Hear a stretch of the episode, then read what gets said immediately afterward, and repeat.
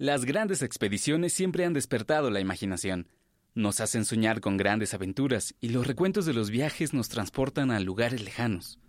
Además, muchas expediciones a lo largo de la historia han sido fuente de cambios en la ciencia, en lo que sabemos de nuestro mundo. Pensemos, por ejemplo, en los viajes de Charles Darwin o Alfred Russell Wallace, en los de Alexander von Humboldt o los recorridos marítimos de James Cook. Más o menos por esas épocas, un científico mexicano recorría su patria de una forma que nadie lo había hecho antes. En este episodio les contaremos la historia de José Mariano Mociño y una de las expediciones científicas más complejas que haya pasado por nuestro país. El Instituto Mexicano de la Radio presenta Historias Cienciacionales. Ciencia para tus oídos.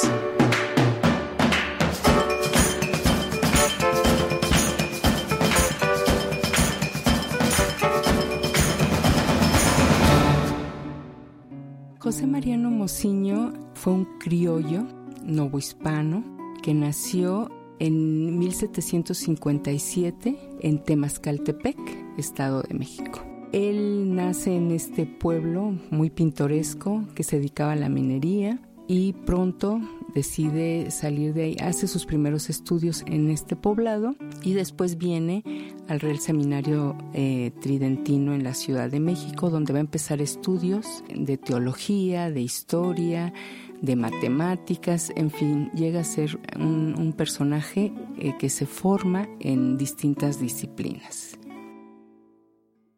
Bienvenidos a Historias Cienciacionales. Mi nombre es Víctor Hernández y en este episodio les platicaremos sobre una figura poco conocida de la ciencia mexicana, pero que resulta fascinante por la dedicación que le tuvo a la biodiversidad de nuestro país. Estamos hablando de José Mariano Mociño.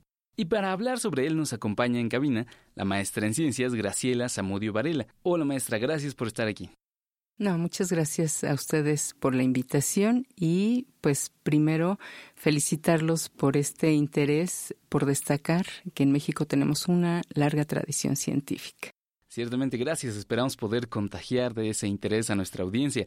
La maestra Graciela Zamudio es licenciada en Biología y maestra en Ciencias por la Facultad de Ciencias de la UNAM. Es profesora de tiempo completo en el área de Filosofía e Historia de la Biología en la misma facultad, donde imparte cursos de licenciatura y posgrado. Su investigación se centra en la historia de la biología en México, especialmente en el periodo colonial. Y quizá podemos comenzar por aquí, porque para entender a las figuras históricas es importante conocer sus circunstancias. Hablemos un poco del contexto de Mociño. Para la década de 1790, finales de ese siglo, él ya estaba formado en medicina y botánica y estaba a punto de ser reclutado para la expedición, pero ¿cuál era el ambiente científico en el mundo y qué le tocaba a México de ese ambiente? Bueno, ubicándonos en estos años, tenemos que tomar en cuenta que estamos en un contexto complicado, está muy, muy cercana la guerra de independencia muchos de estos personajes eh, criollos muy ilustrados que había en la Nueva España, eh, pues en realidad mucha de su labor estaba tratando justo de inventariar, de dar a conocer, de decir que, en la patria novohispana y además muchos de estos personajes hablaban de la patria americana. ¿sí? Eh, no había una, una separación y no solo en la Nueva España, si lo vemos estos, los personajes en Perú, en Nueva Granada, se está pensando siempre en la patria americana. En el contexto novohispano destaca una figura muy importante que fue José Antonio Alzati Ramírez, uno de los, eh, algunos autores consideran que es el ilustrado más importante esta etapa novohispana. Él fundamentalmente tenía sus gacetas de literatura que él, donde publicaba no solo artículos elaborados por él, sino de los personajes eh, novohispanos. ¿sí? Entonces, en esta revista que se llama Las Gacetas de Literatura, publica temas de de medicina, de historia, de geografía, de historia natural, en fin, abarca todos estos temas muy eh, de la época, de este personaje muy de esta tradición de la enciclopedia, sí, que manejan una serie, una diversidad de temas. Entonces, en la Nueva España hay un ambiente muy rico, ¿no? Incluso se ha llegado a, comentar que eh, frente a España, frente al imperio, en la Nueva España había eh, un ambiente científico, más, de, en, en, muchos aspectos. Tenemos una universidad, un grupo de médicos muy fuertes. En fin, hay un ambiente cultural muy importante en la Nueva España. Para Mociño va a ser muy importante incorporarse, al final llega a ser una de estas grandes figuras novohispanas. Tenemos matemáticos, tenemos astrónomos muy importantes en la época que están haciendo que están contribuyendo incluso con los europeos. José Antonio Alzati Ramírez, por ejemplo, es miembro de la Academia de Ciencias de París, ¿no? a partir de que él participa en observaciones astronómicas y el trabajo que hace le permite incorporarse a la academia. Entonces hay un ambiente ilustrado muy fuerte en la Nueva España a finales del siglo XVIII. Y además estos ilustrados que están luchando por un lugar dentro de esta jerarquía de empleos que había, ¿no? Donde el peninsular siempre llegaba con los puestos más altos y los criollos siempre tenían que estar por detrás, ¿no? Entonces sabemos que ese es uno de los elementos incluso que lleva a muchos de ellos como a Hidalgo eh, a participar en la guerra de independencia, ¿no? A unirse a esta lucha. Es decir, bueno, aquí en América ya tenemos instituciones, tenemos conocimientos y queremos también ser parte de todo este ambiente científico, llamémoslo, del mundo, ¿no? Que se reconozca su labor también. Hablemos ahora de la expedición en la que participó Mociño, la Real Expedición Botánica a Nueva España. Esta no fue la primera que ocurrió en estas tierras, pero sí fue de unas dimensiones muy importantes para la ciencia de ese momento. Cuéntanos un poco cómo nació este proyecto? ¿Qué era lo que buscaba esta expedición?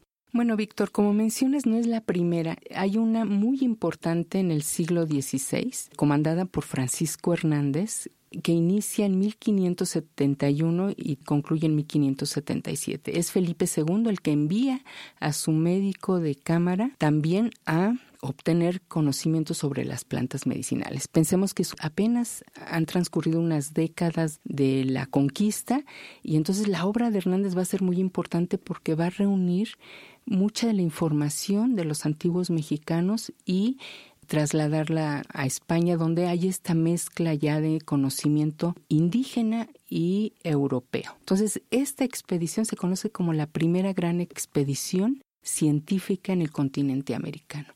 Y es curioso porque liga 200 años después la expedición en la que participa Mociño viene como objetivo ilustrar la obra de Hernández. Porque, bueno, podríamos hablar nada más de la expedición de Hernández y llevarnos mucho tiempo. Desafortunadamente llegan los materiales a España de la expedición de Hernández. Finalmente también tenemos que entender que era información que al imperio le interesaba mantenerla en secreto y mucha de esa información se guarda. Eh, muchos de los materiales se guardan en el Escorial, en la biblioteca del Escorial y en un incendio se pierden muchos de estos materiales. Entonces la expedición de ese Seimosiño va a tener como objetivo venir a, Nano España e ilustrar la obra porque recién se habían encontrado unos manuscritos de Hernández en Madrid. Entonces se van a publicar, pero no hay los dibujos que se perdieron en el incendio. Ese va a ser uno de los objetivos, lo dice Carlos III en la Real Orden de Creación de la Expedición, y eh, inventariar los recursos naturales de la Nueva España. Como imperio español va a tener mucho interés que se conozca las plantas y animales que hay en sus dominios. ¿sí? En, particular, manda a finales ya las últimas décadas del 18 tres expediciones, una a Perú y Chile, otra a la Nueva Granada, hoy Colombia, y la de la Nueva España. Para la Nueva España llegan en 1787, como director es nombrado Martín de Cc, por eso la expedición se conoce como la expedición de Cc y Mociño aunque los mexicanos decimos la expedición de Mociño y de CC, los españoles obviamente no les gusta esto, pero bueno, se conoce como la expedición de CC y Mociño. Tiene como objetivo el inventario de, de los recursos, pero sobre todo de las plantas medicinales. Y eso en la Real Orden, Carlos III va a decir, interesan las plantas medicinales. ¿sí? Y entonces aquí vamos a ver que esta información obviamente la van a obtener de los habitantes locales. ¿no? Nos gustaría que nos contaras cómo fue que José Mariano Mociño se integró finalmente a esta expedición. Ya nos contaste un poquito acerca de, eh, de, cuál fue su formación, pero cómo es que él llega a ser parte de esta expedición que además venía de España, digamos, ¿no? De la península. Sí, sí, es un proyecto colonial, es un proyecto imperial, el conocimiento y entonces esta expedición pues llega con dos objetivos. Además del inventario de los recursos, va a tener dos objetivos que van a ser muy importantes. Crear un jardín botánico y una cátedra de botánica. Que se crean y van a ser, eso es muy importante para la historia de la ciencia mexicana, es la primera cátedra de botánica en el Nuevo Mundo. Mm. El primer jardín botánico en el Nuevo Mundo. Un papel importante en estas expediciones lo va a jugar un, un personaje sueco, Carlos Linneo, que ha establecido una forma, considera muy fácil de clasificar a las plantas y entonces los expedicionarios entre sus maletas, digamos, traían incorporado los textos ya y la idea, el conocimiento ya se habían formado en España sobre cómo manejar el sistema lineal. Y entonces es interesante cómo los reglamentos que tenemos para la cátedra y el jardín obligan a seguir el sistema lineal. En el jardín botánico las plantas se van a arreglar en cuadros dependiendo del número de estambres que tengan las flores. Y la cátedra, los estudiantes van a tener que aprender el sistema lineal. Aquí es muy importante porque la cátedra, por orden real, va a ser obligatoria para médicos, cirujanos y farmacéuticos. Entonces, cualquiera de estas, de estas áreas que se recibiera, que obtuviera su título, tenía que llevar el certificado de que habían aprobado el curso de botánica por el catedrático Vicente Cervantes, que también va a ser un peninsular que viene con el equipo expedicional. Entonces, la primera cátedra de botánica se da en 1788 y es muy interesante. Podemos detallar cosas como al final del curso, en la Real y Pontificia Universidad, se iluminan los balcones para dar los discursos de clausura de la clase, en fin, toda la gente más importante de la Nueva España va a estar asistiendo a estos eventos. Unos años antes se había creado la Real Escuela de Cirugía, se había creado la Real Academia de Artes, la Escuela de San Carlos. Unos años después, en 92, se crea el Real Seminario de Minería. Entonces, un poco para hablar ¿no? de este ambiente de instituciones tan importantes que había en la Nueva España. Entonces, José Mariano Mociño recién se había graduado de médico, era muy amigo de José Antonio Alzate, este gran ilustrado del que hablábamos, y no vamos a entrar en mucho detalle, pero entra en una polémica muy fuerte porque sea el sistema de lineal que se use para inventariar las plantas. Él dice, si ya los antiguos mexicanos le dieron un nombre a nuestras plantas, ¿por qué tenemos que usar unos nombres que vienen de las tierras frías, hablando de Suecia, que no nos dicen a nosotros nada? Entonces hay una polémica ahí muy fuerte con el catedrático, con Cervantes. Cervantes le dice que, pues, que está muy bien, que esa, esa forma de nombrar las plantas está muy bien para hablarla entre verduleras en un mercado, pero no en la academia.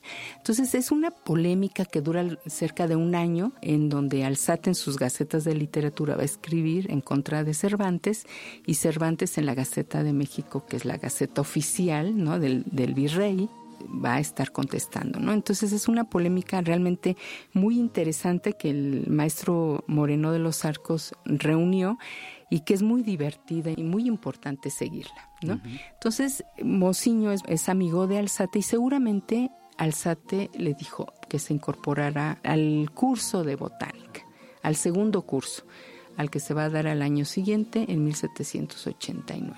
Mociño se incorpora al curso y llega a ser el alumno más brillante. Cuando terminaba un curso, escogían a los tres más brillantes y les daban premios el primer premio era darle toda la obra de Linneo y a los segundo y tercero 50 pesos. Obviamente en el Archivo General de la Nación tenemos el documento donde Mociño anota que este, recibió la obra de Linneo es decir, que obtuvo el primer lugar, ¿no? Entonces, este paso tan brillante en el curso va a hacer que tanto Cervantes como Cecil, el director de la expedición, consideren que Mociño es muy importante para que participe en las exploraciones que ya se están llevando a cabo por el territorio novohispano. Entonces vamos a hacer una pausa aquí para que de regreso del corte escuchemos más, ahora sí, sobre la Real Expedición Botánica a la Nueva España y el papel de Mociño en ella. Vamos a un corte y regresamos. Tú escuchas historias cienciacionales. Ciencia para tus oídos. Ciencia para tus oídos.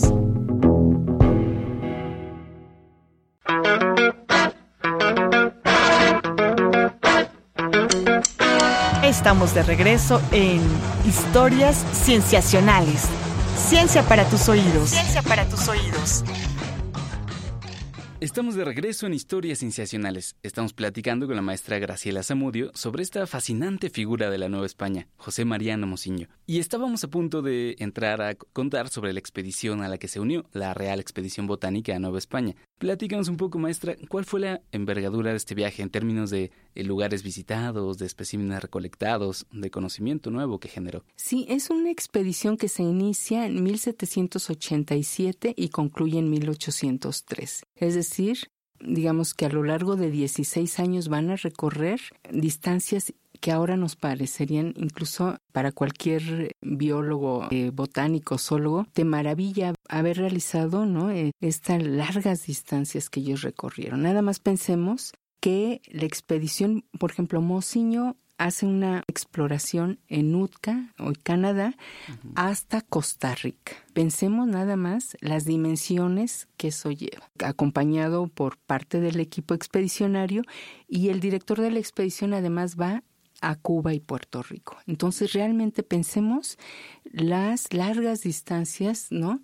que eh, lograron ellos este, inventariar, recorrer, por lo tanto reunieron plantas, animales, hicieron herbarios muy importantes, ejemplares disecados, en fin, la colección que ellos logran reunir en esta gran extensión de territorio explorada, pues es realmente impactante. Entonces, simplemente pensemos en Mociño recorriendo sitios, está una larga temporada, por ejemplo, en Guatemala, donde funda con José Longinos Martínez, fundan también ahí un jardín botánico, un gabinete de historia natural. Hay ejemplares de Costa Rica. Está en Nicaragua, Salvador, todos estos territorios ahora de Centroamérica fueron visitados. Una parte de esta expedición eh, se publicó hace muy poco tiempo lo que se conoce como la flora de Guatemala, que incluye ejemplares desde Chiapas, ejemplares de Oaxaca, todo el sur de México, Guatemala hasta Costa Rica. En la Nueva España realizan fundamentalmente así de manera muy sistemática lo que se conocen como tres expediciones. Su centro de actividades estuvo en la capital realmente el catedrático Vicente Cervantes fue el que estuvo aquí, pues además de dictar el curso, era el encargado de recibir todos los materiales que se iban colectando y enviando a la capital, excursiones que podían durar unos días, ¿no? Pero por ejemplo hay los documentos donde piden permiso al virrey para ir a San Agustín de las Cuevas, o sea, Tlalpan, ¿sí? O para ir a Miscuac, recorrer incluso esos sitios que ahora a lo mejor no es rápido llegar, pero que los tenemos muy cerca en aquellos tiempos, pues sí implicaba hacer excursiones, planearlas y hacen otras de varios meses, ¿no? Donde, por ejemplo, se dice que tienen que llevar tantas cosas como si hicieran un viaje eh, donde cruzaran el Atlántico, ¿sí? A la Sierra de Guerrero, por ejemplo, donde dice, bueno, es que aquí no hay nada que, que comer, ¿no? Entonces tenemos que llevar todo y además de todo lo que necesitan para las colecciones, ¿no? Eh, para formar los herbarios, en fin. Entonces, esa primera expedición es hacia el sur, llegan hasta Acapulco, hay una eh, segunda excursión que incluye todos los alrededores también eh, de aquí de, la Ciudad de México. Hay muchas plantas y animales de, de este lugar de los padres carmelitas, estos sitios muy, muy cercanos, pero a Toluca, en fin. Hay otra excursión que incluye ya más, este, otra región mucho más amplia que pues va Querétaro, Guanajuato, eh, Michoacán, toda esta región, incluso algunos llegan hasta Sonora. Tienen una escala muy importante en Guadalajara, por ejemplo.